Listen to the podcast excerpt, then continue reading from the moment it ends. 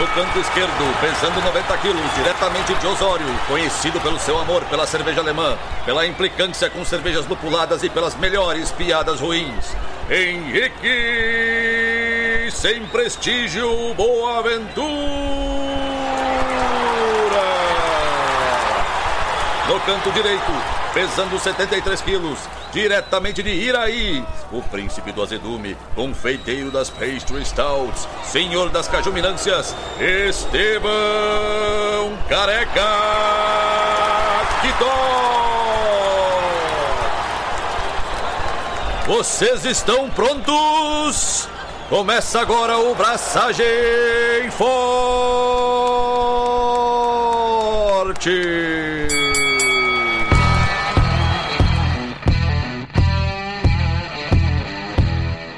E aí, galera, Estevão da Suricato aqui. Alô, Lloyd, Henrique Boaventura e eu acredito no Aipim. Meu nome é Diego e vou mandar uma saudação à mandioca.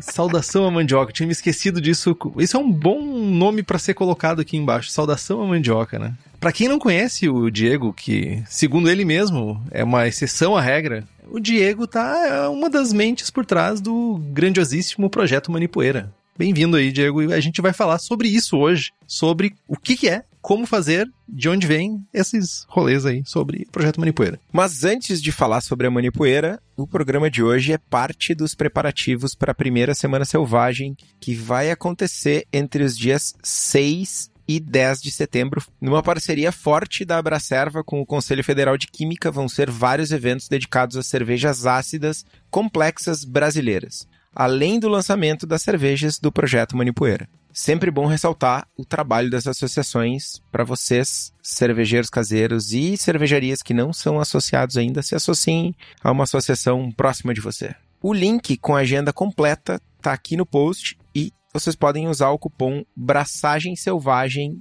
tudo junto, Braçagem com B maiúsculo, Selvagem com S maiúsculo para ganhar 20% de desconto no Encontro Selvagem, sendo que a versão online é grátis. Mas antes de ir para o conteúdo, eu preciso relembrar-los, relembrar-los-ei, que está rolando as inscrições para o concurso do Braçagem Forte. Inscrevam-se várias pessoinhas nos pediram: ah, por favor, eu preciso virar o cartão, a fatura do meu cartão e o primeiro lote está acabando no último dia do mês, então a gente, boas pessoas que são mentira, não somos boas pessoas, mas ouvimos vocês e prorrogamos o prazo de inscrição do primeiro lote em uma semana, então tem alguns dias ainda para inscrição no primeiro lote com valor promocional. Se inscrevam. Só isso. E hoje, gente, estamos aqui ao vivo com essas pessoas maravilhosas que são os nossos apoiadores e apoiadoras que basicamente são responsáveis um, por a gente estar tá aqui sempre semanalmente ou eventualmente quando a gente consegue gravar semanalmente. E essas pessoas têm vários benefícios. Por exemplo, tem sorteios de equipamentos, livros e merchans, coisa que aconteceu. Essa semana aconteceu o sorteio de dois livros do Nova IP que eu prometi e eu cumpri. Isso é muito bom. Cumprir promessas é muito bom. E também a participação do melhor grupo WhatsApp cervejeiro do país, né? E tem um baita de um desconto na Copa Braçagem Forte. Isso é a cereja do bolo, né? Então, e tem uma coisa que acabou. Eu, eu, o Estevão já falou dos kits, né, Estevão? Em algum momento falou, né? Sim. Sim, então não é nenhuma novidade, mas tem, teve um kit que rolou exclusivo para apoiadores pra gente fazer o Julgando Forte, que é um momento que a gente tem para avaliar, pra gente treinar, pra gente se aperfeiçoar com, sabe, sensorialmente avaliando cervejas, que é muito massa. Então, faça como essas pessoas maravilhosas, Alan George, Carlos Alberto Potevan, Diogo Longo, Felipe Augusto Kintzer, Felipe Lécio, Gabriel Henrique Franciscon, Gabriel de Mendes Souza Martins, Christopher Murata, Luiz Henrique de Camargo, Michael Farias Teixeira, Ricardo Bonato, Ricardo Peixoto Gonçalves, Rubens Fernando Maciel Alencar, Thales de Souza Faria, Wellington de Oliveira Ferreira, Ferreira, além de um secto de outras pessoas mais, e nos apoiem. O link para nos apoiar é o Apoia-se, que é o apoia.se barra abraçagem traço forte. O link está aqui no post.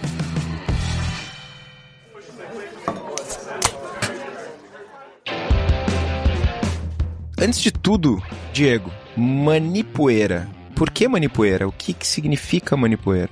Bom, manipoeira, antes de tudo, foi a escolha né, do projeto e do nome Manipoeira e também pro, quem sabe, pretenso nome do nosso futuro estilo brasileiro, que seria manipoeira selvagem, é a questão da onde vêm os micro-organismos que a gente está tirando para essa cerveja, né? Que é da manipoeira. E o que, que a manipoeira é? A manipoeira é o suco da mandioca. Então esse suco, né, da mandioca fermentado espontaneamente, inclusive, é o que dá origem à bebida ancestral dos povos originários brasileiros, talvez a mais conhecida aqui no Brasil, que é o cauim, que não é uma lager, e não é feita pela Ambev, e sim feito por povos originários. Então essa a, a, toda a procura na hora de se fazer esse projeto foi no sentido da gente incorporar conhecimentos de uh, que são atrelados à cultura nacional para a produção de uma cerveja, onde a gente espelhasse um pouco dessa cultura através de uma técnica de produção onde a manipoeira tem um papel principal.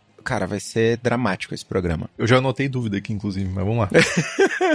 Perguntas fora da pauta. Cara, primeira coisa que me ocorreu: mandioca é mandioca, aipinha, maniçoba, sei lá o que. Tem um milhão de Macaxeira. nome de macaxeira, um milhão de nome diferente país afora. Manipoeira é o suco da mandioca, vamos dizer assim. Do aipim, da macaxeira, etc. Perfeito. Mas esse nome é usado em que região? O suco esse tem outros nomes em outras regiões? Pode ser que tenha, mas não é um nome que tem tantas variações como o nome dessa raiz, no caso, né? Boa, boa. Tá, mas peraí, eu ainda tenho. A- origem é indígena desse nome, manipoeira? Acredito que sim, e acredito que a raiz deva ser da língua tupi-guarani e por consequência da Arawak, né? Que é a que deu origem à linguagem tupi-guarani. Ah, Cara, isso vai ser muito interrogatório. Eu já tô vendo um programa de interrogatório aqui, porque, tipo, é dois curiosos pra caramba ficar perguntando.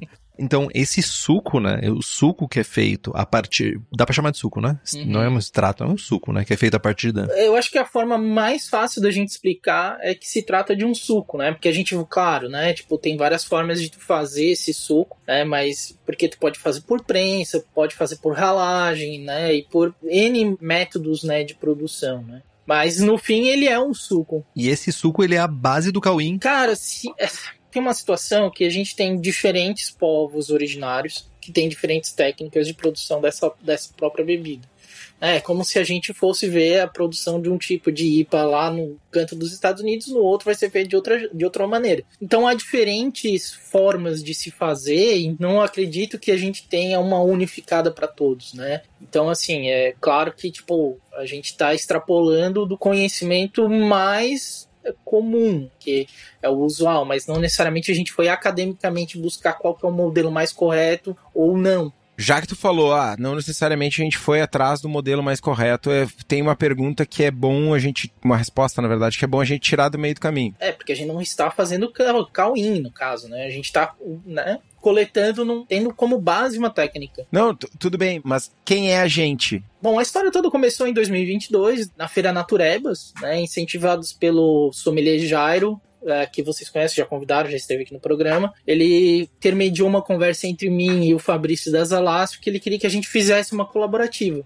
E a minha ideia para colaborativa foi que a gente pegasse uma receita que eu tenho, que é, é a base da cerveja, da ideia do projeto Manipoeira, né, que é já passou a Paulo Lopes, que é uma cerveja que se faz nesse modelo. E eu falei para ele, não, vamos fazer uma cerveja que a gente possa comparar os terroirs. Né, porque a gente não tinha como.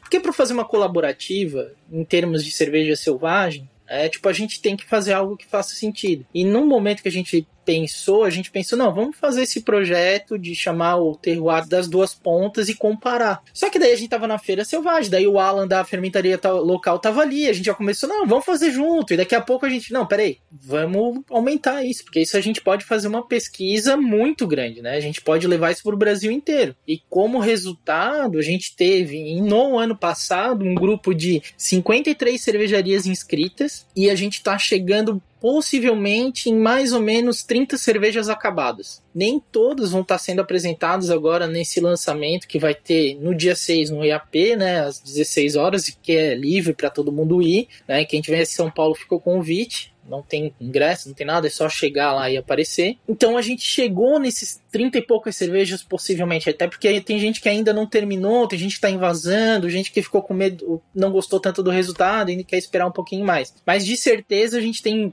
no mínimo 26. Então, assim, é 50% de, de gente completando um projeto que demora um ano para ficar pronto. Né? E sem falar também que a gente teve um pequeno grupo de caseiros que inclusive temos alguns que estão aqui no grupo do Braçagem Forte, Fábio Bossada, tem mais outras pessoas, a Cíntia. Então também a gente teve um grupo de caseiros onde a gente levou essa experiência de fazer essa cerveja em, em um formato menor, né, no caso. E também vale dizer, né, que esse projeto ele não se fecha somente nos cervejeiros, né? A gente teve ah, laboratórios é, que participaram né, para receber amostras e fazer isolamento de leveduras, como a Levitec, né, nossa querida Levitec, Biofor, é, Laboratório da Cerveja, a gente teve a Unicamp também, né, que também trabalhou nessa parte de. Não, não. É, foi a USP, fazendo isolamento também de leveduras. E Inclusive, a gente teve mais uma ajuda da BioMarcel, que é uma empresa de sequenciamento genético, para pegar três amostras e fazer um estudo metagenômico, que inclusive vai ser apresentado no 32º Congresso Nacional de Microbiologia, onde vai ter uma apresentação num artigo pela Carola, falando dessa diversidade que foi encontrada em três amostras, né? Então, assim, a gente tem cervejarias de 14 estados, de três biomas, todas, né, participando desse projeto desde o começo. Então, assim, é um resultado absurdo. Não, não sei nem como descrever. É, um, é, é, bem, bem grande o que a gente conseguiu fazer mesmo.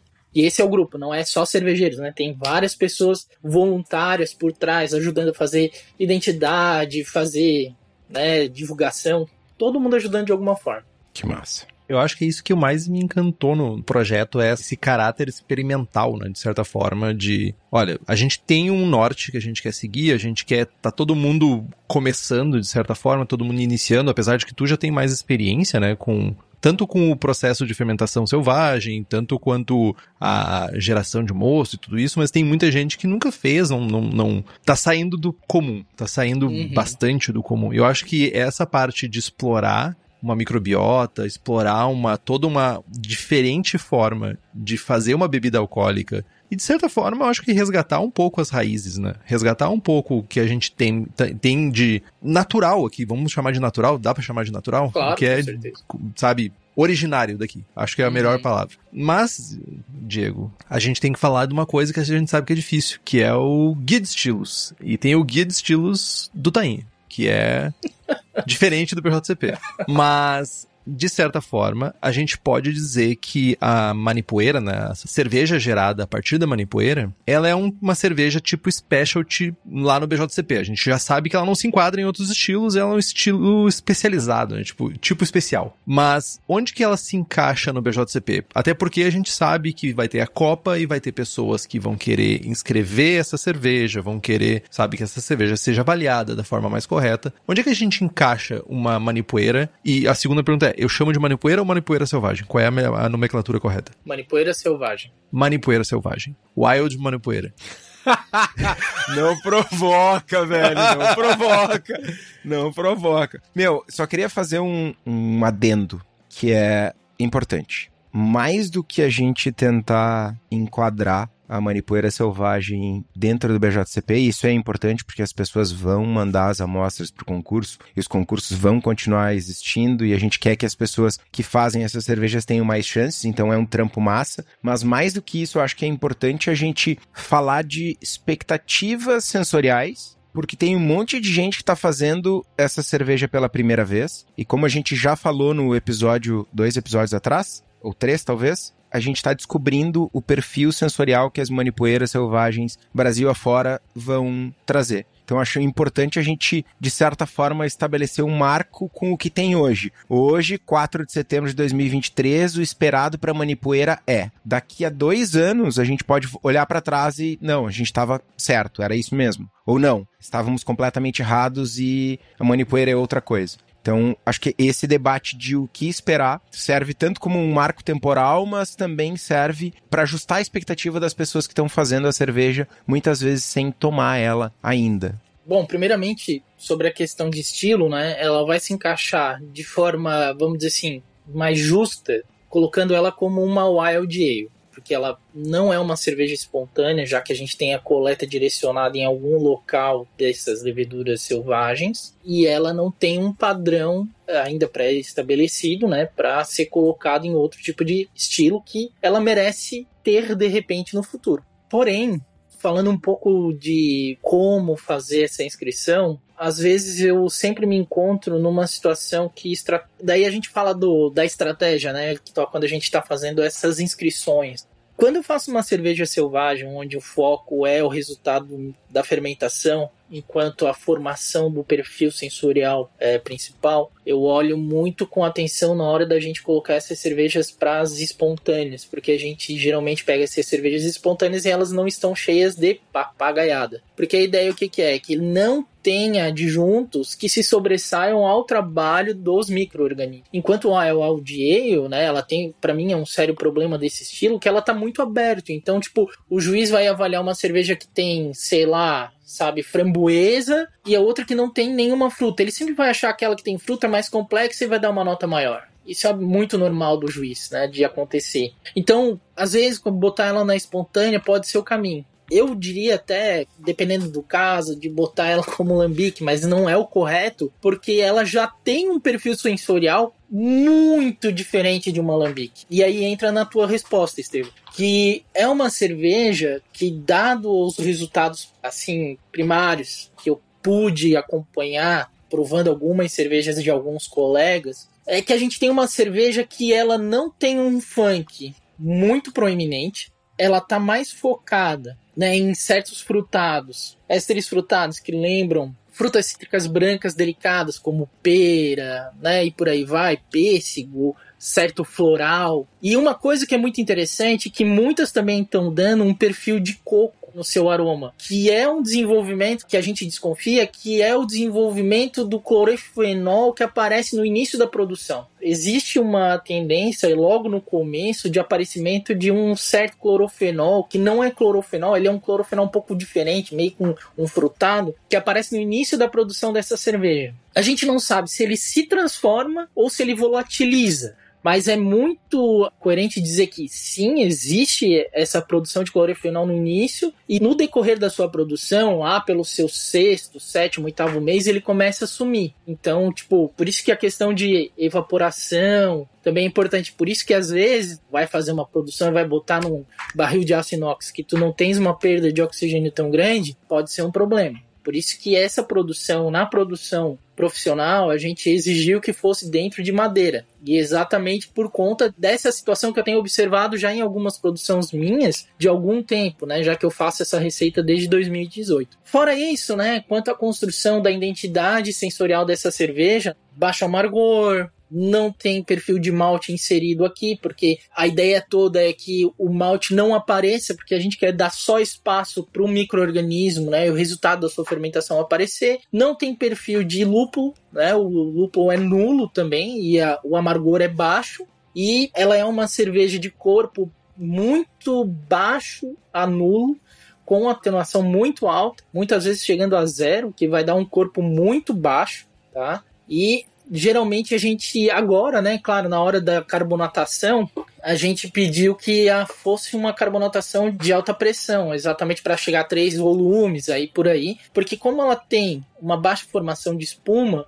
é interessante para sensação de boca ter uma carbonatação alta, por conta que tu não tens um IBU alto, né, e tu não tem também açúcar residual presente. Então aí mais ou menos a gente tem esse perfil, né? Não é para ter perfil de madeira, né? Todos os barris que foram colocados no, no projeto, né? Porque quando no profissional faz no barril de madeira, a gente passou um programa de limpeza de barril, exatamente para que não houvesse inferência da bebida anterior, e sempre pedindo por barris muito usados, para que eles não interferissem tanto nesse resultado. Obviamente, teve é, alguns colegas que já botaram é, algumas madeiras brasileiras, né? Porque pode fazer a normal e fazer já algumas variações, né? Isso foi incentivado também. Eu, por exemplo, botei uma em barril de jatobá, né? De uma madeira brasileira que deu uma certa modificação de cor, de também sensorial. Mas enfim, de certa forma, este é o perfil que tem sido observado, né? Mas não quer dizer que ele seja o final, porque como a gente está falando de uma cerveja selvagem, cada região pode dar um resultado, porque a fermentação é sem controle de temperatura, a temperatura manda muito no processo fermentativo e nos resultados advindos do processo. Então a gente tem aí agora, fim deste primeiro ano, né, uma árdua tarefa da gente começar a fazer de forma sistemática e de uma forma estudada a identificação deste perfil sensorial do projeto Manipoeira. Então a gente aí tem um trabalho bem longo que ele vai ser válido para que uma hora seja possível a gente ter o estilo da Manipoeira. Não porque a gente quer que ele esteja lá, mas é que a gente tem que entregar isso que está pedindo, né? Que é realmente uma identidade que seja qualificável, que seja comparável. Então, a partir disso, a gente vai chegar nesse ponto aí do perfil sensorial. Primeiro, interessante é toda essa análise, né? Porque ela talvez para as pessoas que não conheçam ainda, não tenham provado, talvez a gente esteja muito semelhante a uma straight lambic, talvez, sabe? Alguma coisa assim, sabe? Tipo, pelo menos uns, alguns dos perfis que tu mencionou aqui, a gente tá falando um pouco para esse lado, de certa forma. Mas, por outro lado, a gente também é totalmente diferente o processo. É totalmente. Os, os micro-organismos vão ser diferentes. A gente está usando ingredientes diferentes. Então, não tem por que a gente ficar chamando de lambic. Não. Mas tu enxerga que num espaço curto de tempo. Assim como a gente tem outros estilos que estão entrando, que de certa forma são estilos mais fáceis de serem descritos, tu vê a manipoeira virando um estilo per se e não fazendo parte de uma grande categoria de estilos, sabe, um guarda-chuva de estilos? Olha, eu acho que vai ser uma necessidade, tá? Porque a gente tem um perfil da manipoeira, por tudo que eu tenho identificado até agora, experimentando as cervejas dos colegas, é que a gente realmente tem certas características que estão presentes em todas. Então isso facilita ao ponto da gente criar uma categoria, não uma categoria, mas um estilo próprio para ela. É exatamente porque quando a gente fez o projeto fechadinho para que a origem do microorganismo fosse igual a todos, né, comum a todos, isso facilita a possibilidade de se ter um perfil comum a todos. E quando a gente também exigiu que não houvesse muita variação da receita, deixando uma receita que ela não, o malte não influi, o lúpulo não influi, a gente consegue observar isso. Então, houve uma metodologia na hora da construção desse projeto exatamente para permitir que a gente chegasse ao estilo. É, porque somente quando é comparável a pontos em comuns que a gente vai entender o que, que pode ser ou não ser. Pode ser que não tenha, mas a gente vai saber essa resposta. E pode ser que, inclusive, a gente veja que as cervejas de São Paulo para cima tenham um perfil muito parecido e do sul outro. E daí no final a gente pode ter até dois, entendeu? Manipoeira selvagem do sul e manipoeira selvagem do norte só Deus sabe. Então, mas o importante é, a gente sabe hoje que tem um perfil que é totalmente diferente do que a gente espera das Wild Ales e das eh, cervejas espontâneas de origem europeia e norte-americana. Não dá para comparar. Isso está totalmente fora de questão. Por isso que eu sempre enfatizo a necessidade da gente olhar de forma para as características endêmicas que essa cerveja vai ter, porque já vai ser um problemaço para juízes fazer isso, entendeu? Quando tu traz um juiz de fora que quer julgar a tua cerveja conforme o olhar de fora, não dá. A gente não, sinceramente, a gente não pode contar, por exemplo, de trazer juízes de fora para julgar essa cerveja. Vai ser um erro. Por isso que junto ao projeto né, da Semana Selvagem, a gente está treinando 20 sommeliers, na verdade são 22, que estão sendo treinados já para a gente poder começar essa conversa de uma forma mais objetiva. Então existe também por parte da Bracerva essa preocupação de a gente criar massa crítica, porque vai ser necessário. É, e inclusive, até posso dar um spoiler, vai ter na última etapa do brasileiro, da braçagem do campeonato da Bracerva, uma categoria de manipoeira, de manipoeira selvagem. Olha aí. Então a gente já começa esse trabalho institucional também. Porque isso é um trabalho institucional, né? Claro, e como eu tô entendido desses meios de guia de estilo, se precisar de ajuda para escrever o estilo também. Pô, com certeza. Toda, cara, o projeto é assim, né? Eu acho que ele é um projeto que ele tem de. Que, que foi uma coisa que eu aprendi vendo o que aconteceu na Catarina Sal e na formação daquele projeto é que houve uma, né, um movimento muito legal de voluntariado para se formatar o que, que era aquele projeto. Aqui também está tendo isso. Não é tipo, pegar um monte de ingrediente e chamar de Brasília com Z de alguma coisa, tá ligado? Aqui é construção de todo um projeto muito mais longo. Cara, todo mundo que puder apoiar seja fazendo qualquer coisa que esteja dentro das suas qualidades, e eu sei que, porra, tu vai entender muito mais de BJCP do que eu e muito mais gente, pô, sempre é extremamente bem-vindo, com certeza. E o projeto é de todo mundo, não é de ninguém, né? Aproveitando o gancho do BJCP, eu só quero voltar três casas. Não temos uma categoria de manipoeira. Tô olhando pro guia de estilos aqui agora. Cervejeiro caseiro, Fábio Bossada acabou de ganhar Best of Show, primeiro lugar Best of Show, segundo lugar Best of Show, a renca de medalha, parabéns Bossada, mais uma vez parabéns. O jovem quer mandar uma manipoeira pro concurso de braçagem forte. Falávamos que tem que ser nas Wild. E aí eu tava dando uma lida no guia aqui, ah, 28A Brett Beer não faz sentido. Não. É. 28D Straight Sour Beer não faz sentido. Sobra Mixed Fermentation Sour Beer e Wild Specialty Beer. O Specialty Beer é uma Herb and Spice ou com Wild. Tipo, tem que ter papagaiada. Então eu diria. É, é que, é, é isso que é bizarro no, nesse novo BJCP. Tanto que o melhor para se fazer é no BA, pelo Wild do BA. Sim, mas, né? Vale até ler o, o né? A gente tá falando do BJCP, claro.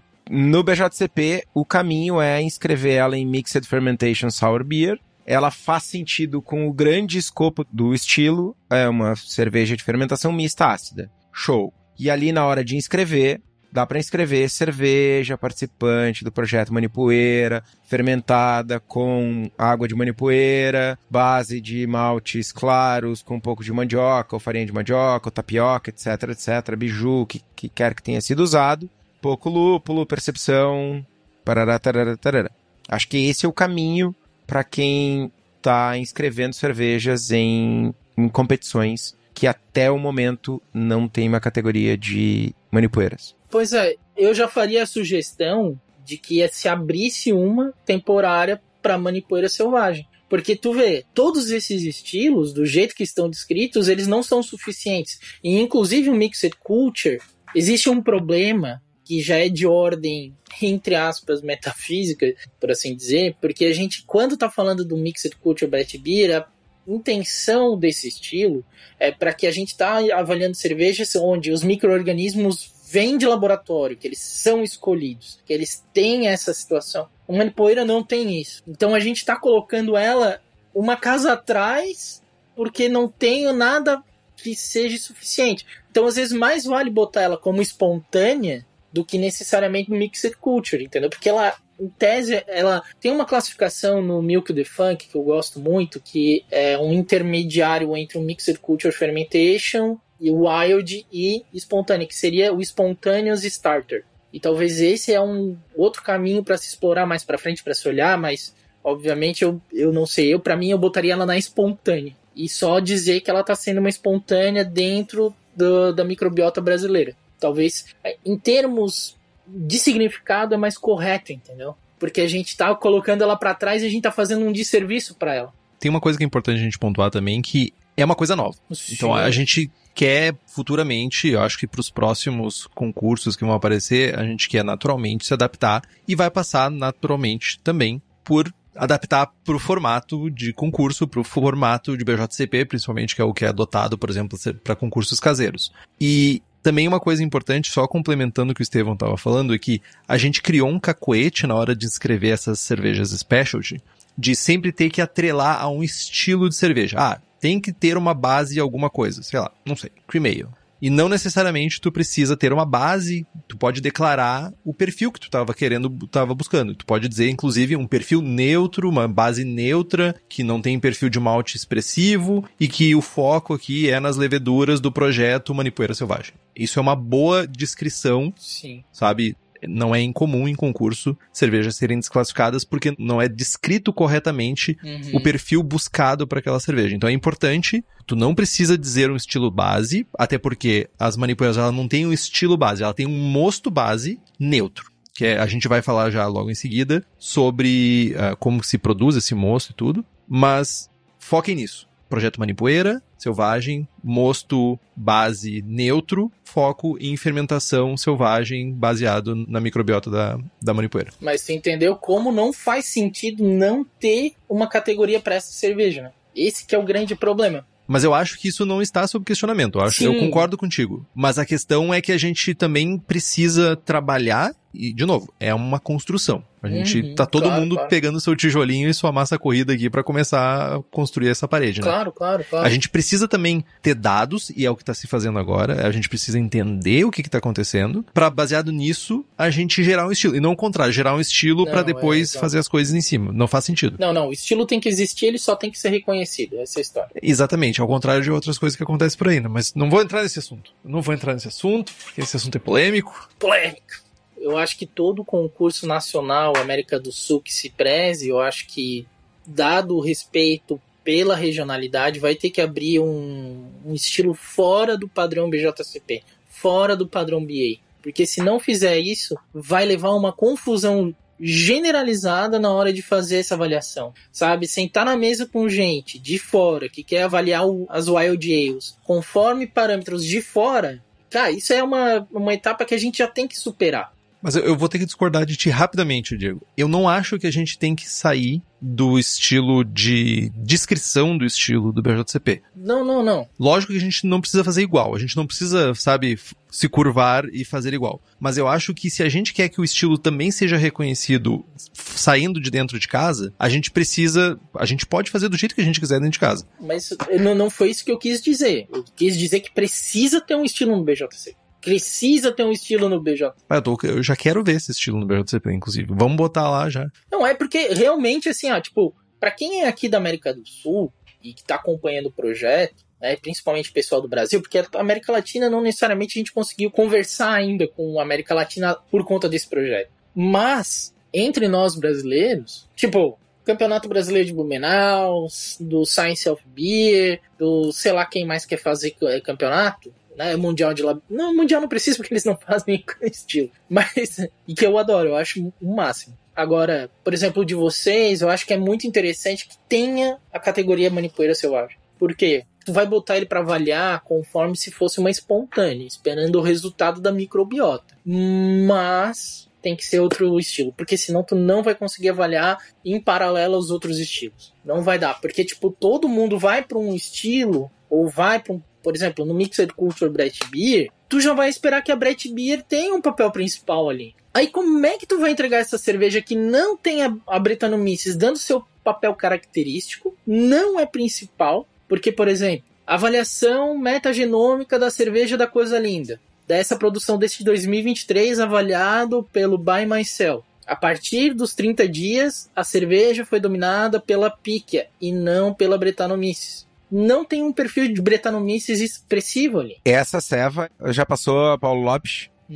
Só que é desse ano, é desse projeto. Sim. Tu tem mais alguma ceva além da Paulo Lopes que seja de base manipoeira? Algum rótulo, não em produção, alguma ceva que tu já tenha comercializado? Não, é que assim, é que a base, a mesma base de malte, é a mesma da Praia do Meio, é a mesma de todas as outras. Não, eu me refiro à fermentação mesmo. Ah, tá, não. Quanto ao uso da fermentação, agora eu tô fazendo uma variação dela num perfil meio de saison, assim, aumentando o IBU, né, pra gente ver como é que vai se comportar essa microbiota num meio um pouco mais excludente, né, de bactérias, né? Sim. Isso daí eu quero ver o que, que vai acontecer. Eu pergunto porque a gente vem falando até aqui um pouco do que esperar do perfil sensorial. E é muito comum, ah, tô aqui em casa, vou fazer uma, sei lá, Red Ale. Vou olhar para o guia e procurar exemplares do estilo comerciais. Vou comprá-los e tomá-los aí. Hoje eu tô cheio das mesóclises.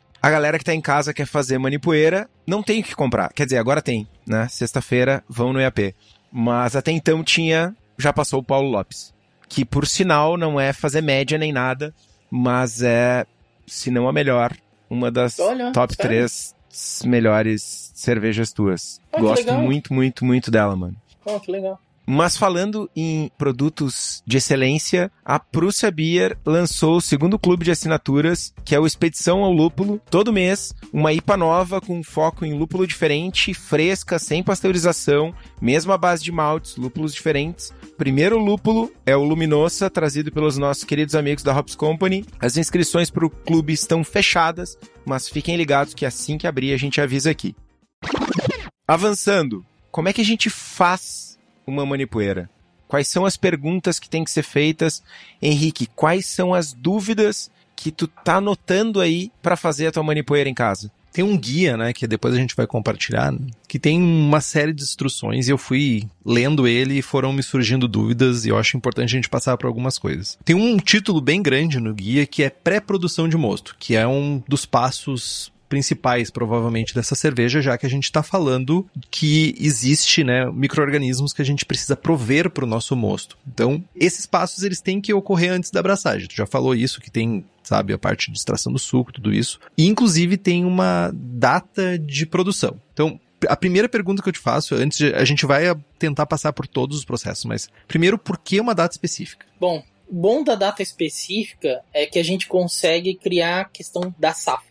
Tendo a questão da safra, a gente pode ano a ano comparar os resultados entre as próprias cervejas. Porque, por exemplo, se tu fizer essa cerveja começando ela no verão ou no inverno, a variação de temperatura em relação à cinética de fermentação ela vai ser diferente. Então, por exemplo, se eu fizer ela no começo do no verão, por exemplo, ela vai ter temperaturas ambientes mais altas e isso pode gerar uma seleção de micro-organismos dentro daquela tua colônia pré-preparada que vai dar um resultado fim diferente se caso tivesse começado no inverno, porque no inverno a temperatura é menor e vai ter alguns micro-organismos que vão se desenvolver mais. Isso foi uma decisão, vamos assim, que não teve uma base científica nem nada, foi uma questão simplesmente de escolha. Vamos fazer essa cerveja começar em agosto, né? E sempre terminar em agosto, né? Mas claro que a, a, o período de produção é 15 de agosto a 15 de outubro. Depois disso, não se pode fazer mais. Então, o que, que a gente quer? Que todo ano a gente tenha safras, que eles fiquem nas mesmas variações de ano a ano,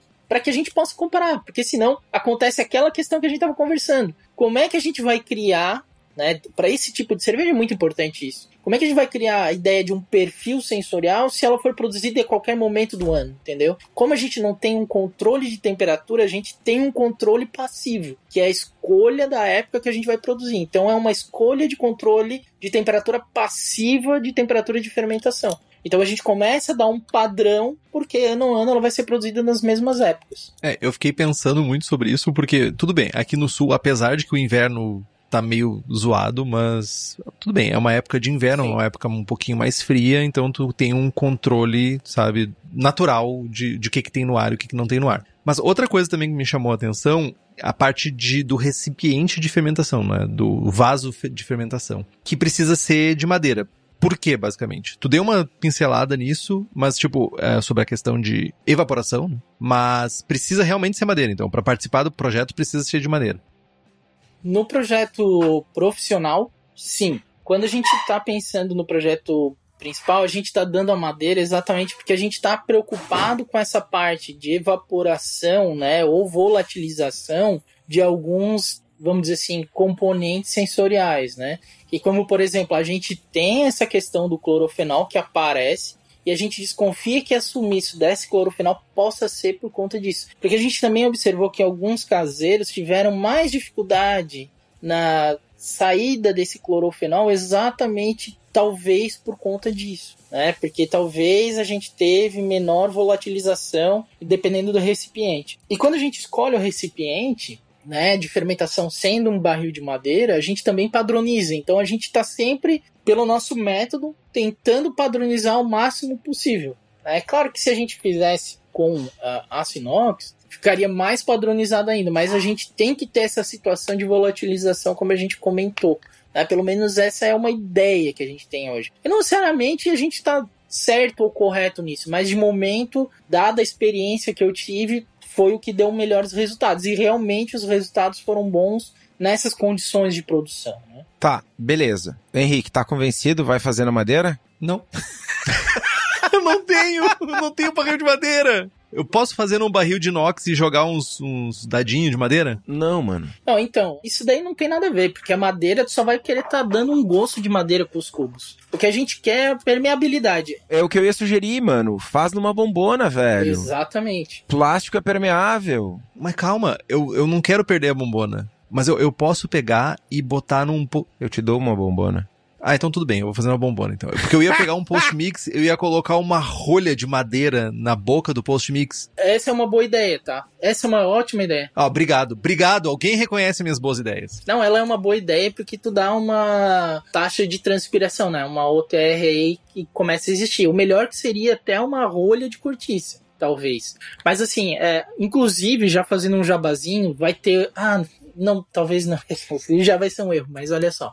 Vai ter uma palestra, infelizmente não vai ser transmitida porque não vai ser no palco principal, que é com o Bruno Labate, que ele é um químico especializado em fermentações e ele vai falar muito da relação oxigênio e fermentação. Eu, a gente vai tentar gravar isso em áudio para depois distribuir. Mas a questão é que em alguma parte da apresentação dele, a tendência é que ele fale sobre as taxas de transferência de oxigênio em diferentes tipos de fermentadores de plástico, porque há muita variação. E a partir disso a gente vai poder indicar né, aos produtores qual seria aquele mais aproximado a uma, um carvalho francês, por exemplo, né? Hoje a minha sugestão quando falo para os produtores caseiros né, é usar aquele balde de leite mesmo de 20 litros que ele tem ali uma taxa de transferência de oxigênio até alta. Obviamente vai ter que ter um cuidado, exatamente para tu não poder ficar abrindo toda hora, para não estar tá entrando oxigênio em demasiado. Mas assim, eu, por exemplo, eu desencorajo fazer em barril de aço inox, por exemplo né? Porque pela experiência que a gente tem observado nos caseiros, aqueles que têm menor taxa de transmissão de oxigênio são os que tiveram mais dificuldade de perder o perfil do clorofenol. Demorou mais para sair. Mas não que ele não tenha saído. Ele, sa ele saiu na maioria de todos. Eu acho que eu não sei se como é que foi nesse caso. Cara, eu só queria atentar para um fato, chamar a atenção de vocês. Recipiente oficial oficial da fermentação de manipoeira, leiteirinha. Uhum, é, é. Pro caseiro é o recomendado, cara. Eu acho muito ah, legal. Leiteirinha, mano. Cara, o mundo dá volta, né, cara? O mundo dá muita volta. Ah, ô, mano, vocês me corneteando, velho. Não, e é. Eu já fiz muita Brett Beer. Cara, quando eu comecei a fazer lá em 2012, eu testei na Bombona Azul, testei em aço inox, testei em vidro. Os melhores resultados que eu tive em breta de caseiro, para mim, foi na leiteirinha. Before it was cool. Pois é, pois é.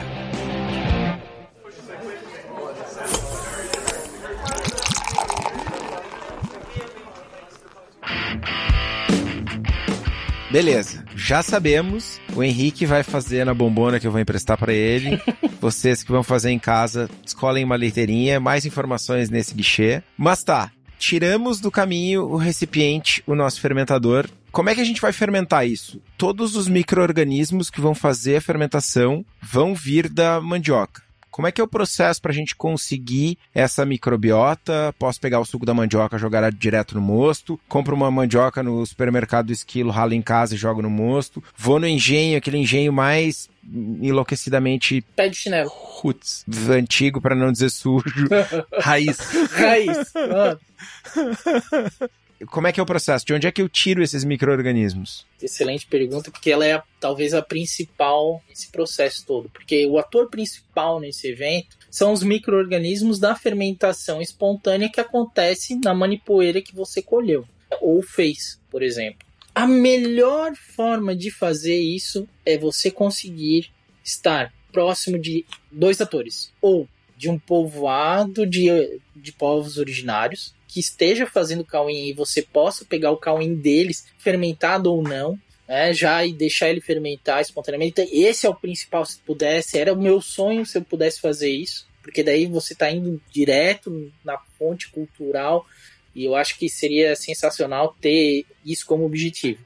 Segundo, a partir da colonização europeia, a gente teve a apropriação do conhecimento dos povos originários no cultivo e transformação da mandioca em vários tipos de alimentos, porque era um tipo de alimento adaptado ao meio ambiente local. Então, os engenhos de mandioca nas regiões litorâneas são muito comuns e é muito assim se possível e tiver perto de você, vá coletar esse suco da mandioca direto no engenho de mandioca. Por quê? Porque ali eles estão sempre fazendo esse suco. E como eles estão com aquele suco sempre sendo feito, no equipamento que faz a parte de prensa da mandioca, vai ter uma cultura local. É que nem tu tivesse entrando no cool chip das lambiques. Esse é o local.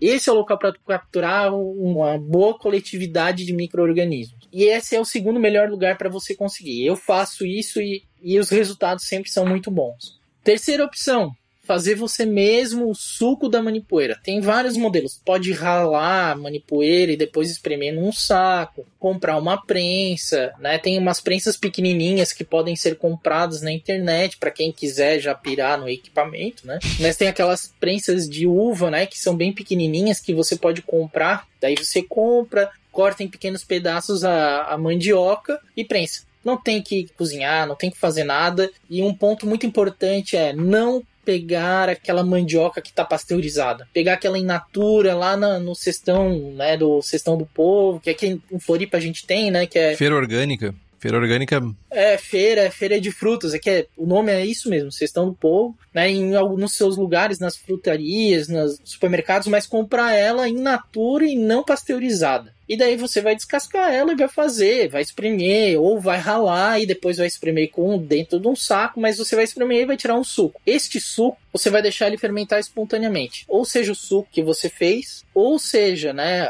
o suco da manipoeira que você coletou no engenho, ou né, numa comunidade de povos originários. Você pegou, deixou fermentar espontaneamente. A partir do momento que esse suco ele parou de fermentar, daí você vai olhar pela atenuação e etc. E é importante não provar esse suco, tá? Porque tipo nos primeiros momentos tu pode ter alguns micro-organismos que não são tão saudáveis, mas eles vão ser excluídos durante o processo de fermentação. Então você deixou fermentar, vai coletar os micro-organismos desse suco. Como?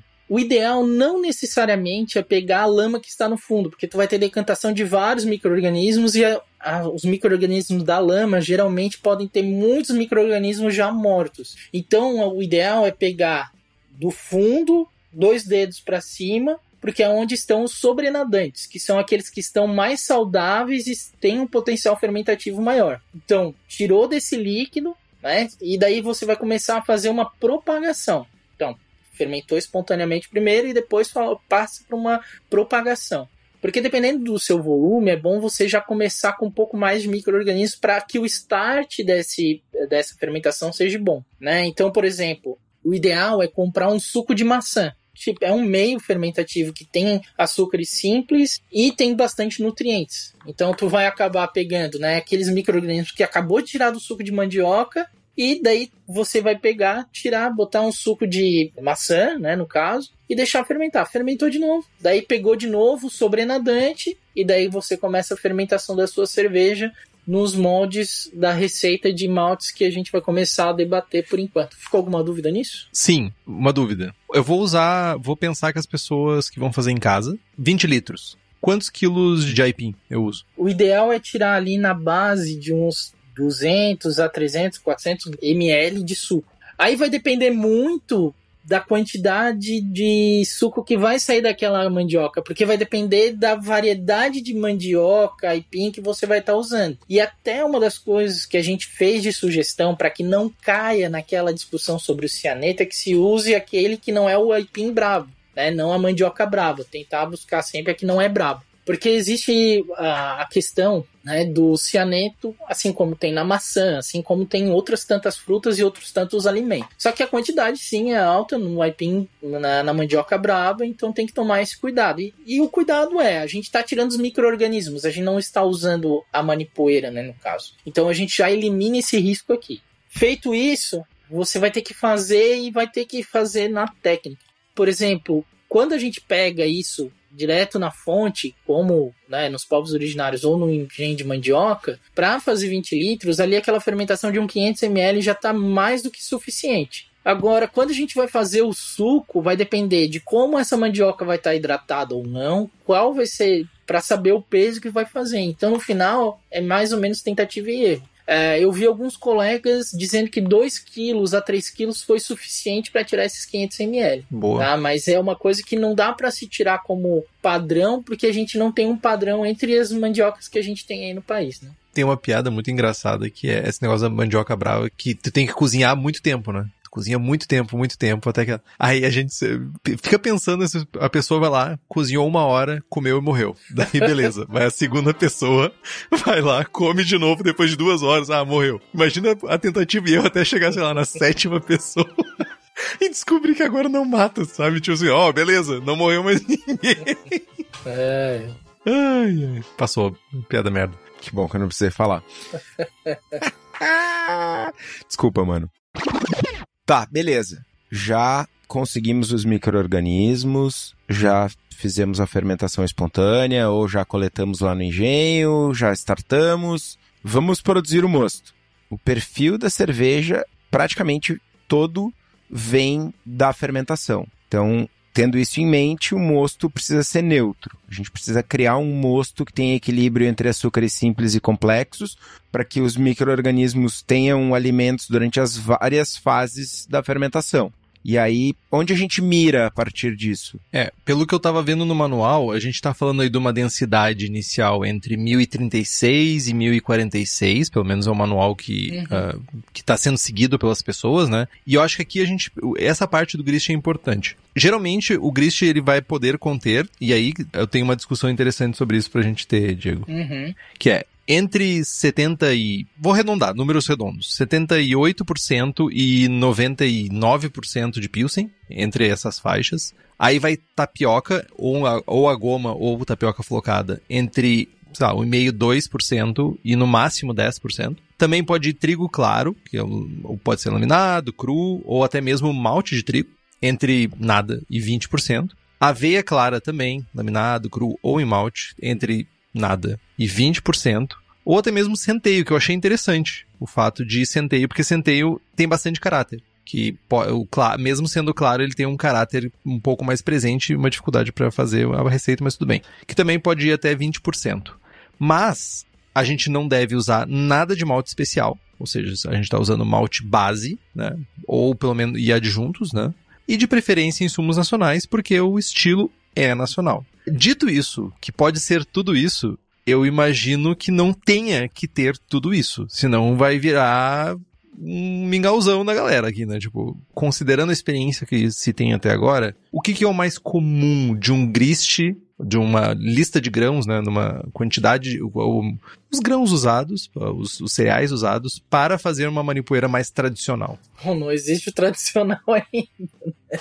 Eu acho que ainda estamos longe de ter um tradicional aí. Tá, tudo bem comumente para as que estão saindo nessa primeira safra agora, o que, que a gente está falando? Eu entendo que possa ser usado, mas o que, que é o mais comum? Pelo menos é o que foi adotado como ponto inicial. Bom, essa variação se deu pelo seguinte ponto. A gente deu como padrões de mosto dois mostos exemplos, que foi o mosto geral da coisa linda e o mosto geral das alas. O approach das alas, ele vai muito para um approach, me parece, norte-americano, no sentido de fazer quase uma golden ale, né?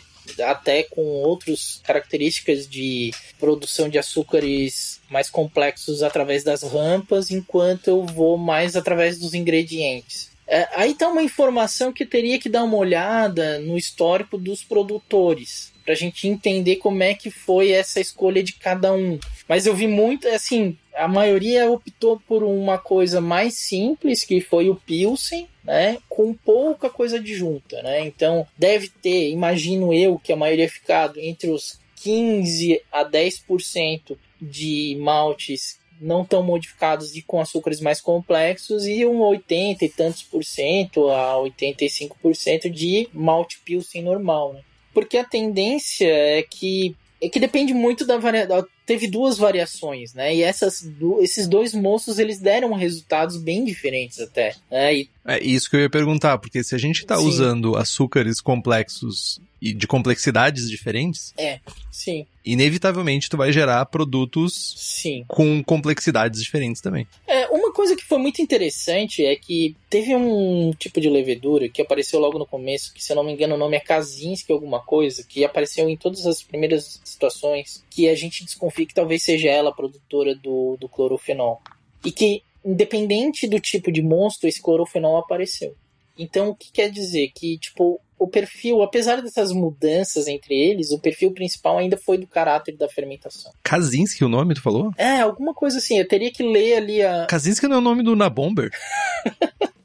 Cara, eu não sei se é Kazazki, eu sei que era com KZ alguma coisa. Mas pode ser que por uma questão de nome conhecido, de repente eu falei isso, mas... Uma bomba de clorofenol, deve ser por isso. Mas enfim, o que eu vi é que, por exemplo, né, tipo, quando eu faço a decisão no meu mosto de utilizar trigo laminado e aveia laminada, é porque essa aveia e esse trigo, ele já no seu processo de produção, na produção do flake, ele faz um processo que remonta de alguma forma a produção do turbo de mesh. Então, ele ali naqueles dois ingredientes tem uma quantidade enorme de açúcares já complexo. Mas a minha rampa é simples e ela tenta extrair o máximo de açúcares mais simples também. Então ele fica nesse balanço. Enquanto a outra já exigiria que tu faça ali uma parada acima no 68 para cima, mais longa do que no meu, onde é o 62 o predominante. Então esse jogo de ou tu traz pelo processo o açúcar mais complexo, ou tu traz pelo ingrediente. E assim, a diferença entre estes agora a gente vai acabar descobrindo, mas de qualquer maneira me parece que não foi predominante ainda assim essa variação, porque todos tiveram esse ponto em comum por conta do microorganismo, entendeu? Tá, então dá pra gente para quem vai começar, para quem vai tentar, dá pra gente dizer que foca no Pilsen, uma grande ah, é porcentagem de Pilsen, fácil. e escolher um desses ingredientes que a gente falou aqui como o acessório, entre aspas, para nutrientes de fermentação mais longa. Podemos deixar, tipo, 90, 10. É, 90, 10, mas não esquecer que tem que ter mandioca na receita também. Então tem ali um. Aí tem um pulo do gato também. Não. Na coisa linda a gente começou a. Meu Deus do céu. Ai, não. Foi mais forte que eu, desculpa. Ai, meu Deus do céu. Neste pulo aí do bicho que faz sons estranhos. A gente utilizou a tapioca porque a tapioca, lá por 2017, eu tive acesso a um estudo sobre a composição de açúcares de diferentes derivados da mandioca. E a tapioca foi o que apresentou maior quantidade de diferentes tipos de açúcares, porque ele é um subproduto do, do fim do processo. Então tem muita fibra, celulose, tem açúcares de cadeia longa. Então eu comecei a experimentar usar lá na Coisa Linda certas quantidades. Eu comecei com 10% e eu achei o meu ponto ideal em 1,5%. Porque quando eu fiz com 10%, a minha cerveja demorou quase dois anos para chegar no ponto que posso vender porque a atenuação demorou mais, porque tinha muitos açúcares complexos. Então, no fim, me pareceu que usando tapioca exclusivamente, né? A quantidade tem que ser menor. Mas ele é extremamente interessante porque ele dá um shelf life muito longo para as garrafas, porque tu sempre vai ter alguma coisa fermentando. É por isso que as cervejas hoje que a gente bota já tem né, validade de 10 anos e eu queria botar sem validade, inclusive.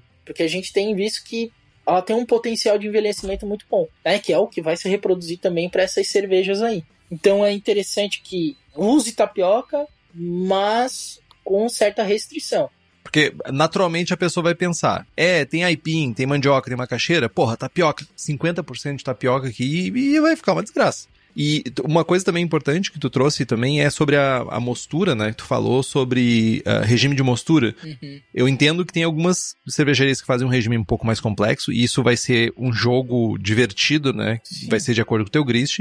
Mas se a gente focar nessa 90-10, vamos pensar aí, trigo claro. 90-10 dá para pensar numa mostura bem simples de tipo 30 minutos para a 62, 63 é. ali para beta uhum. E mais 30 minutos a 68, 69 para focar no alfa. Isso tá OK, né? Sim, claro, é. Eu acho que é um, uma boa estratégia com certeza. Eu até sempre boto, acabo colocando mais no 62, né? Mas é bom colocar também, tal, Henrique, por exemplo, que o começo do, do processo das rampas também é interessante, tá? A gente tem algumas produções de subprodutos, né, no, no 45 e no 50, uh, ah, que se tu for ver na média, a minha parada lá é grande, é de 15 15, né?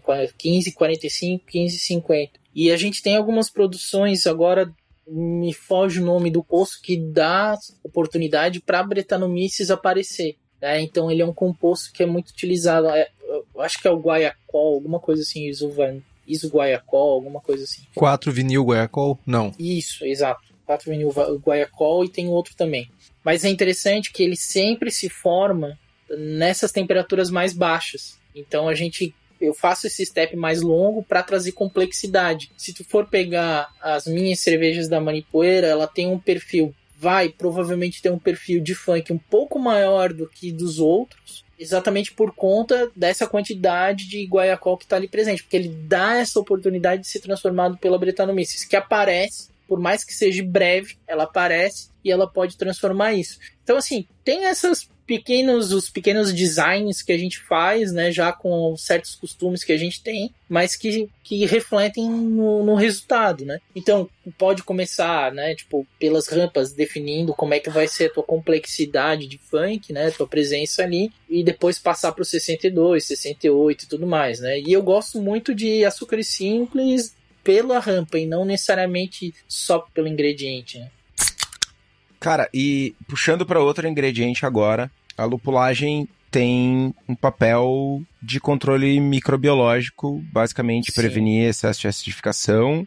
A gente não quer um perfil, uma construção de perfil sensorial, não estamos falando numa ceva lupulada, longe disso, sem harsh, sem amargor. Tem alguma diferença? Eu li o pessoal em algum momento falando de usar mais lúpulo ou menos lúpulo dependendo do local, se está mais quente ou menos quente, uma temperatura de fermentação maior ou menor? Como é que é isso? Poderia ser uma boa estratégia, tá? Tanto que no começo a gente acabou colocando realmente para quem tivesse nas regiões mais ao norte que pegasse a ponta mais alta da variação sugerida, que ficava entre 9 e 12, né? A gente 15 no máximo. E essa variação ela não é muito grande, mas ela faz uma certa diferença, mas é que assim, por exemplo, quando a gente está trabalhando com 4 IBU, 5 IBU, que são comum das kettle sours, a gente tem uma proliferação muito grande de bactérias láticas, de forma até às vezes descontrolada. E quando a gente está usando de 9 a 12, a gente dá um perfil de controle maior de bactérias láticas e dá mais oportunidade para o aparecimento de micro-organismos como o pediococcus né, que tem uma produção lática, mas não excessiva. E ainda assim, a gente dá mais espaço para ela porque ela ao produzir o estágio de hop beer, que também é algo que acontece e aconteceu nessas cervejas, principalmente ao terceiro mês, foi muito interessante que isso também constrói as bases para a Brettanomyces ou outros micro-organismos trabalharem nele. Né? Então a gente acaba construindo bases para que aconteça uma certa, ah, vamos dizer assim, um certo funk, né? Mas por mais que ele seja secundário em todas as cervejas que a gente acabou tendo, né? Então, esse controle microbiológico prevê que a gente não fique exacerbado a produção do ácido lático, por mais que ele seja predominante, né? E também evita ainda mais a presença do ácido acético, porque isso já previne um tanto as acetobactérias. Então tem toda essa regulagem aí que foi decidida. E veja, né? Quando a gente está construindo o projeto, a gente tem definições que a gente pode tirar da nossa cabeça, porque não tem aí uma necessidade da gente respeitar algum tipo de tradição. Então a gente está lá no começo definindo essas coisas, mas a gente deixou em aberto, né, para quem é, trabalha em temperaturas mais altas, possa botar uma lupulagem um pouquinho maior, Lembrando que isso aqui é para amargor e não para aroma, né? Porque a gente não pode ter perfil de predominante de lúpulo nessas cervejas e preferencialmente também os lúpulos brasileiros, por mais que a gente não tenha um perfil de lúpulos locais que venham a aparecer, mas quem sabe no futuro, né? Eu acho que aí tem definindo a primeira base, depois vem as variações, né? Daí a gente pode vir com a hop manipoeira, a gente pode vir com várias coisas, né? A gente vai desenvolvendo, mas o primeiro tem que ser uma coisa simples para daí a gente desenvolver em cima. Se a gente faz muita coisa louca no começo, a gente não entende o processo. Então é tudo é um processo, ele é longo e exige muita paciência. Esse é outro ingrediente muito importante. Cara, e tu falou de uma definição que vem da cabeça, né? E aí eu queria compartilhar um negócio com vocês. Que nesse momento, o Eugênio da Hops Company tá lá na República Tcheca. Isso não veio da cabeça dele. Veio da minha cabeça e do Henrique, porque a gente ficou azucrinando ele por anos e ele tá lá selecionando SAS pro Estevinho e talvez pro Henrique. Talvez não, né? E para quem não conhece, a Hops Company é especializada em fornecer os melhores lúpulos selecionados diretamente nas fazendas para cervejarias aqui no Brasil. Então, se vocês têm interesse nos lúpulos da Hops, é só entrar em contato pelo site hopscompany.com. Fervura a gente está falando de uma fervura um pouco mais longa que o padrão, né? Exato. Uma hora e meia, geralmente uma fervura vigorosa. Por que uma hora e meia num, tweet? Bom, quando a gente está trabalhando com ingredientes que não são tão bem modificados, a gente pode ter nesses ingredientes percursores de DMS, percursores né, de outros off flavors que podem aparecer na cerveja. Então, quando a gente está trabalhando com alguns insumos que eles não são é, tão modificados, sempre nas cervejas selvagens, sugerido que se faça uma, primeiro, né, tenha certeza que está se fazendo uma fervura vigorosa e que ela vá entre, no mínimo, uma hora e 15 minutos a uma hora e 30. Né? Então, exatamente para que a gente tenha certeza que a gente vai ter né, a evaporação desses percursores, no caso. Boa. E aí a gente chega num rolê que é o mais importante, que é a de fermentação, né? Acho que a gente tocou várias vezes sobre o processo de fermentação, a gente já sabe que isso vai ser executado pelaquele starter que a gente produziu lá no início, né? Lá no, na pré-produção né? da cerveja. Mas eu acho que eu tenho três grandes perguntas, tá? A primeira é qual a temperatura de fermentação, qual a temperatura que a gente tem que manter de fermentação, porque isso é uma coisa que a gente está acostumado no mundo caseiro. A temperatura é uma coisa muito constante. A gente, sabe, olha muito para isso. Qual que é a temperatura do teu armário? Não faço ideia. É essa. Não é essa. É essa aí. Porque não tem controle de temperatura. Não, é que, mas isso é uma coisa complicada. Não, não é complicado, é extremamente simples. Não tem controle de temperatura. Mas isso é uma coisa importante. Sim, não ter controle. Estevinho, ele mora num canto da cidade que faz 18 graus. É que é gostoso. Estevinho, que mora no norte do Brasil, tem uma temperatura constante duas vezes mais alta que a dele. Muito bom. Não sei se eu concordo muito bom, porque calor não me, me agrada, mas. Olha, uma das cervejas mais legais que eu tomei até agora foi da cervejaria Ussá, que tá lá no Sergipe. Deve ser quente. Com certeza. Mas então, o rolê é. A temperatura de fermentação é a temperatura que tu tem disponível, é isso? Exato. É, não tem preocupação. E quanto tempo? Quanto tempo tu tem, Henrique, de vida? Só faltou me responder desse jeito. Bom, a gente percebeu que por determinadas situações, as cinéticas de, de fermentação foram diferentes. Teve gente que lá pelo seu sétimo mês chegou né, com atenuação a zero e ao provar essa cerveja, definiu que ele gostou daquele resultado. Vou para a garrafa. Fez isso, não está errado e mandou ver. Não está errado eu já tenho um processo para mim que eu acho que quanto mais tempo ficar na madeira dentro do período pré-estabelecido, que é no máximo de um ano, eu prefiro estender ele ao máximo que eu consigo. Mas tá aí uma definição que chegou na atenuação zero e o perfil está, vamos dizer assim, bom no, no, na questão de tipo do cervejeiro definir que está bom, dele é, decidir que está bom, ele pode levar a garrafa. Porque na garrafa também vai continuar com uma fermentação, no caso, né? Mas a gente tem colocado, né, que o processo é até atenuar e chegar a zero. Ou chegar, tipo, a 1002, 1004 e ficar estável por dois a três meses. para daí tu levar para o seu invase. Então esse tempo ele varia de caso a caso, porque dependendo do perfil de rampas que ele adotou, dos ingredientes que ele é, adotou, esse tempo pode variar um pouco. É, é claro que assim, né? Tipo, para quem tá fazendo no perfil de moço da coisa linda, é, pelos que eu acompanhei, eu acredito que no final foi a, uma média de 10 meses para chegar no ponto que o pessoal estava pronto para colocar para dentro da garrafa. Então, é assim, isso tudo é uma questão de tempo, de vai ter que ser o acompanhamento da atenuação. E a minha sugestão é que comece a acompanhar a atenuação a partir do sexto mês. Esquece, por seis meses. Esquece por seis meses, tá? E é bom não fazer provinha, porque cada provinha entra oxigênio e por aí vai. E cada provinha tu pode achar, ah, deu ruim. Nossa, a maioria do pessoal teve gente que com certeza jogou a cerveja no lixo com três meses. Isso é falta de paciência. Por quê? Porque ela modifica muito. Então ela vai chegar num ponto lá para frente que funciona. Eu tenho por hábito as minhas cervejas provar elas a partir do seu sexto, sétimo mês. Às vezes eu provo elas só lá pelo décimo primeiro mês. Eu já não tenho nem mais curiosidade. Eu já perdi esse hábito, assim. A não ser quando eu tô fazendo algo novo, né? Que eu tenho que acompanhar e tal. para conhecer como é que é a evolução. Mas geralmente eu não tenho nem provado. Então, assim, cara, é bem tranquilo a gente fazer nesse sentido. É, tipo, A partir do sexto mês, faz a avaliação de atenuação e sensorial. Se tá bom, vaza. Se não, deixa mais um mês, mais um mês, mais um mês. E por aí vai. Mas eu, é, por exemplo, dependendo do caso, eu provaria no nono mês para daí saber se tá bom ou não. É um bom ponto de partida. E que micro-organismos que estão. A gente já tem uma avaliação mínima né, de micro-organismos, né? A gente tá falando de quê? Brete. Ó, quando a gente.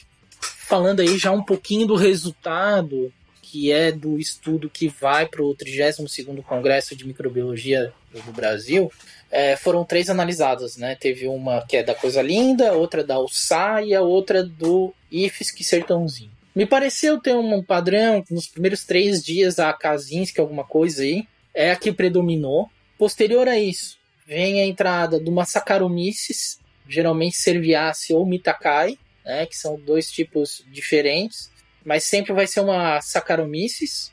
Geralmente, né, nesse primeiro mês, às vezes, tem o aparecimento, não em grande quantidade, mas da Brettanomyces. Ela aparece nesse primeiro mês. E a partir do seu segundo, terceiro mês, a gente tem sempre uma presença bem grande da Pitya. Então, essa tem sido mais ou menos a cinética que a gente tem visto. E a gente só está falando de leveduras. A gente já tem a coleta de dados das bactérias, mas a gente decidiu ainda não levar ao cabo da análise desses micro-organismos. Mas já tem uma análise metagenômica das bactérias também. Mas de leveduras já foi feito. Massa. E se tu quiser leveduras ale, lager, brett, bactérias, o lugar certo para te conseguir isso, além de que agora que a gente sabe que também é na Manipoeira, a Levitec tem tudo isso isolado. E para cervejarias ela tem tudo, desde consultoria até leveduras específicas para a tua cervejaria. E também tem leveduras para hidromel, cidra, whisky, cachaça. Então entra lá no site levtech.com.br e faz as tuas compras, compra as tuas leveduras.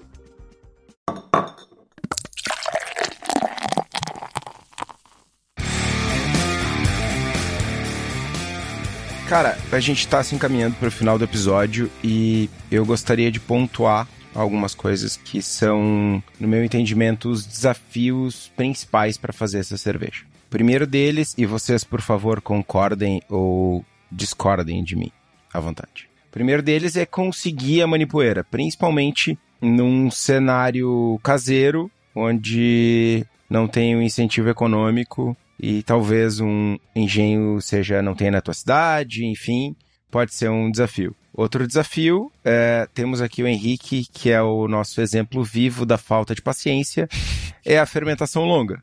Né? E não só a fermentação longa, mas essa, pro Diego, é muito natural isso. Prova, se não tá bom, deixa mais. Prova de novo, se não tá bom, deixa mais. Prova, tá bom e vaza. Mas perceber, identificar esse tá bom e não ficar naquela coisa, não, será que semana que vem vai estar tá melhor? Ou mais um mês? Ou mais dois meses? Ou tá bom que chega? Então, esse timing da fermentação é um desafio, certamente. E num ambiente caseiro, o barril, né? Tem que ter que partir para uma leiteirinha, enfim, achar um substituto pode ser um desafio também. O que, que vocês acham? É só fazer um adendo, é, que foi um fato que aconteceu não com um ou dois ou três, foi com bastante gente que vinha me chamando com dúvidas né, durante o projeto, é que ele vinha e falava assim, nossa, eu tô provando, a cerveja tá muito legal, mas não tem o um perfil de Breta. Eu disse assim, e por que, que tu tá esperando o perfil de Breta? Porque quando tu vai para uma avaliação sensorial, quando tu tá falando de Wild Ale, de cerveja selvagem, tu pensa em Breta logo de cara, mas não necessariamente ela tem que estar tá presente. A questão é, a tua cerveja atenuou? Atenuou. Ela tá com um perfil sensorial legal, legal, e vaza. Então é, é muito interessante observar essa, esse tipo de pergunta, porque tu não pode ter, é, vamos dizer assim, preconceitos do que, que a tua cerveja selvagem vai ser quando a gente está fazendo algo que é com leveduras endêmicas locais. Porque a própria dinâmica dessa população pode ser muito diferente da dinâmica de população dos micro-organismos espontâneos de uma alambique ou de cervejas norte-americanas ou europeias, porque a gente está falando de outros microbiomas. Então, tem que estar tá com a cabeça aberta para saber que os resultados não são aqueles que tu espera. Tu não está fazendo uma alambique. Vocês não está fazendo uma Flanders, qualquer coisa nesse sentido. É, tá fazendo uma cerveja sul-americana. Então, tu não sabe o que esperar realmente. Isso é uma dificuldade muito grande, realmente. Agora, por exemplo, quanto à questão do, do meio de fermentação, acho que, cara, eu nem colocaria como uma dificuldade, até pro caseiro, né? É mais tranquilo comprar uma leiteirinha que é uma coisa barata, né? Que hoje não é uma coisa tão inacessível assim. Enquanto para o produtor profissional já é mais complicado porque ele tem que trabalhar com a madeira. Né? A gente teve caseiros que fizeram com madeira, porque tem associações, pequenos grupos de caseiros que tem lá seus barris, sabe, para fazer isso. É muito bonito, mas assim, não é todo mundo que tem espaço e dinheiro para fazer isso.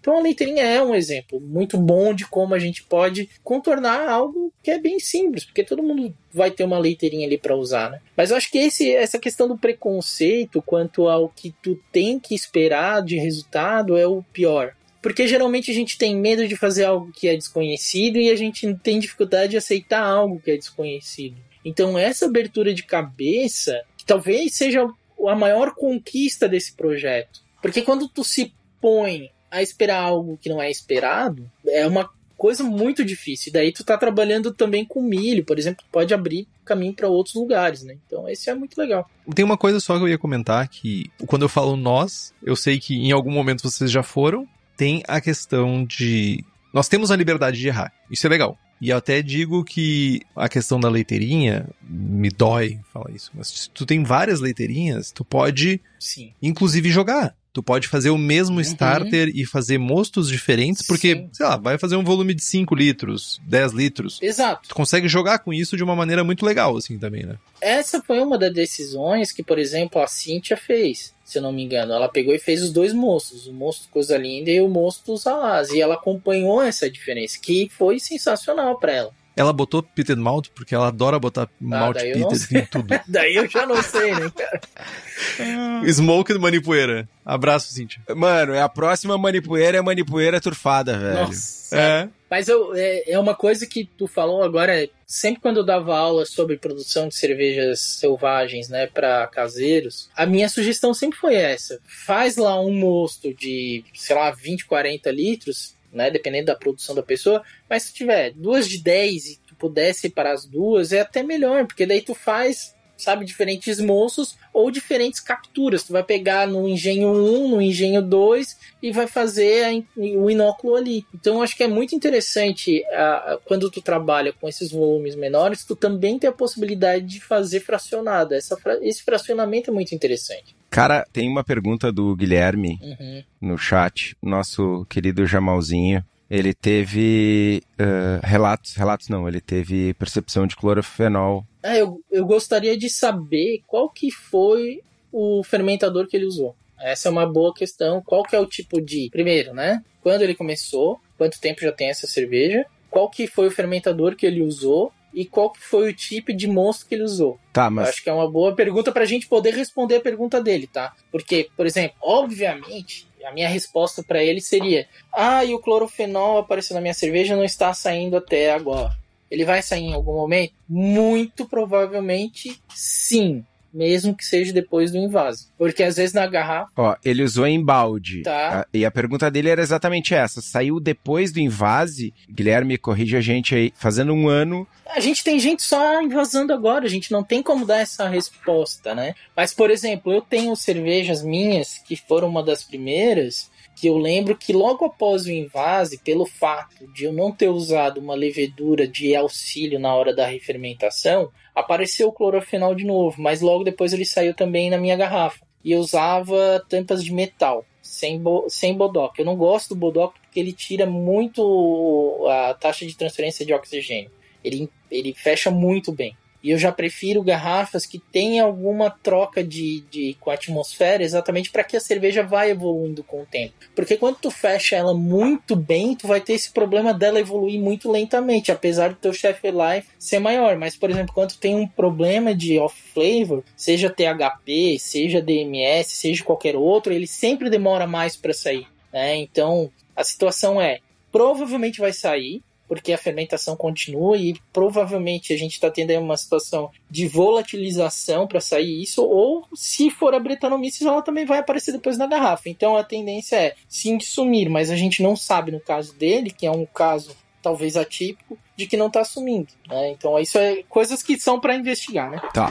Só para galera que tá provavelmente no trânsito ouvindo o episódio sem acompanhar a live. O Guilherme comentou mais cedo no chat que tava com clorofenol. E agora ele tá decepcionado com a cerveja dele, porque tá com clorofenol e fudeu quer jogar fora. E aí ele pergunta se tem algum relato desse clorofenol sair após o invase, porque a cerveja dele já tem um ano e ele quer invasar, provavelmente liberar o balde ou liberar o espaço ou esquecer da decepção de ter feito e não ter dado certo. Mas ele quer invasar e saber se invasa ou não. E aí, enfim, todo o comentário é que provavelmente vai sair, mas que depende, pode demorar muito ou pode demorar menos, dependendo do tipo de invase, do tipo de microorganismo que tem. Sugiro, Guilherme, invasa e conta para nós, sei lá, daqui a três, seis meses. Guarda essa garrafa e a gente toma ela daqui a um ano. E é legal que a Cintia ali falou que usou a mesma cultura de micro-organismos que o Guilherme usou e não teve o resultado do clorofenol. Então, ó, é legal a gente qual que, é, onde é que teve esse problema ou não, né? Então tudo isso está sendo investigado agora, né? A questão da gente acompanhar essa, esses desenvolvimentos aí, né? Obviamente, assim, eu tenho visto um problema do clorofenol acontecer mais nos casos caseiros do que nos casos industriais. E daí que vem essa teoria de que pode estar sendo volatilizado e não necessariamente transformado pela Britanomice. Então, assim, é, tipo, tudo vai muito no empírico, mas é o que a gente tem para fazer agora. Se bem que a gente gostaria muito de ter um estudo químico em cima disso para a gente entender como é que é essa formação. Mas daí tu tem que isolar todos os micro-organismos, saber de onde tá vindo. Isso aí vai demorar anos para a gente descobrir. Não, mas aí a gente faz outros programas. Tá tudo certo.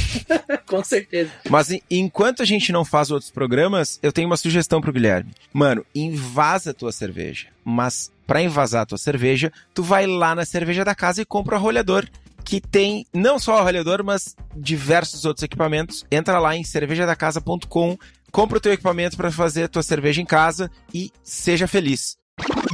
E agora eu vou compartilhar uma receita de manipoeira. Aguardo comentários e críticas de Henrique e Tainha, porque sim, virão. Tainha não, porque foi ele que fez. É só um. Tainha, comente a sua própria receita. Depois. Parâmetros para 20 litros. 62% de eficiência, densidade inicial entre 1045 e 1048, FG esperada 1000, cor entre 8 e 12 EBC, amargor entre 9 e 10 IBUs, teor alcoólico entre 6 e 6,5 de álcool. Ingredientes: 3,5 kg de Pilsen, 250 gramas de flocos de trigo, 250 gramas de flocos de aveia, 100 gramas de tapioca, 20 gramas de sasa, 4% de alfa, para chegar em 10 BUs, starter de manipoeira. Processos. Mexinha 45 graus por 15 minutos, sobe para 50 graus e mantém por mais 15 minutos, sobe para 62 e mantém por 45 minutos, sobe para 68 e mantém por 30 minutos, sobe para 72 e depois parte para o mash out, ferve por uma hora e meia, uma fervura vigorosa. No início da fervura, adiciona o lúpulo, resfria para a temperatura ambiente, inocula a levedura, pelo menos um ano de fermentação. Terminada a fermentação, frio, maturou, invasou, carbonata três volumes e um abraço pro gaiteiro. Sem mexer na água, bom lembrar. Água local, é isso. Perfil local. Essa é a parte boa, tudo é local. A minha aqui, depois dá pra, dá pra fazer uns tijolo com, com a cerveja, de tanto caos tem na minha água, maldição.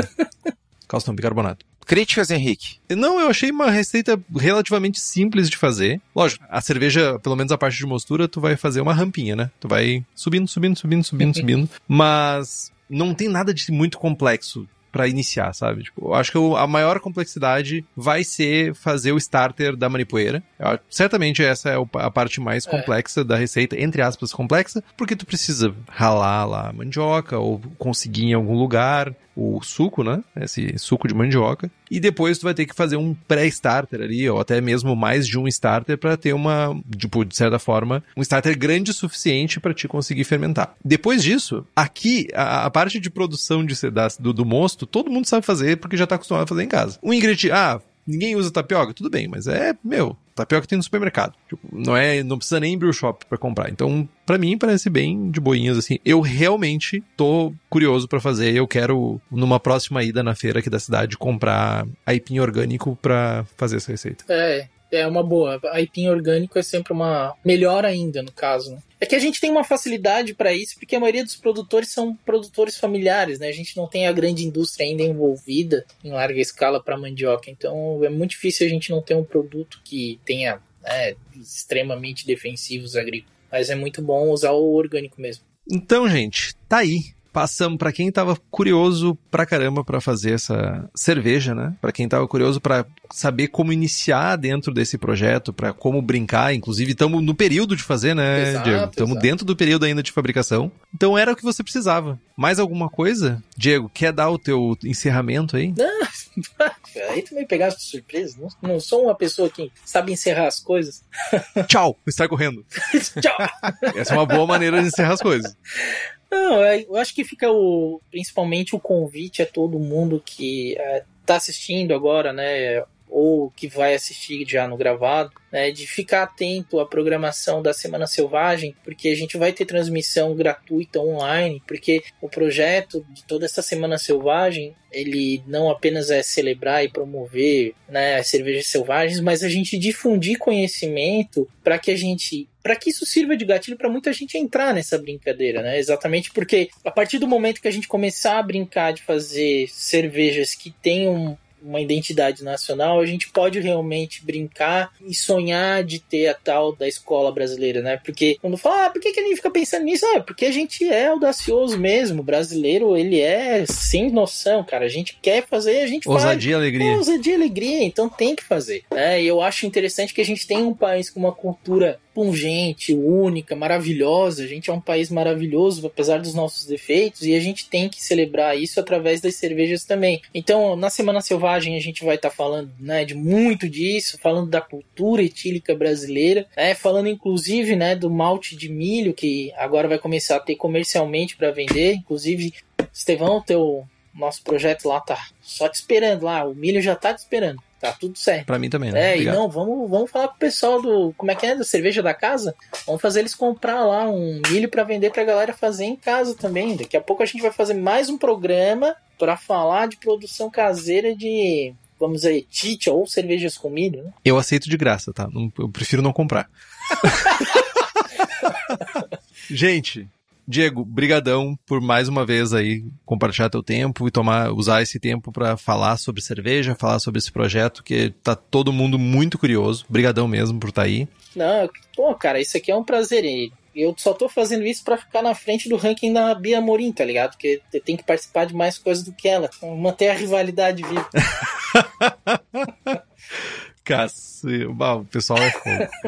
Então, gente, nos siga no Instagram, Estamos no Spotify, Apple Podcasts, Google Podcasts, Deezer, qualquer agregador de podcast. É só digitar Abraçagem Forte que você tem acesso a todos os episódios. Se você gosta do programa, importante, faça um review, dê estrelinhas, sabe? É importante pra gente. A gente é recomendado para mais pessoas. Compartilhe os episódios com seus amigos. Tem dúvida, sugestão de pauta, crítica, quer anunciar sua empresa ou seu produto? E-mail para contato arroba abraçagemforte.com.br. É isso então? É isso. Braçagem forte? Braçagem forte. Braçagem forte.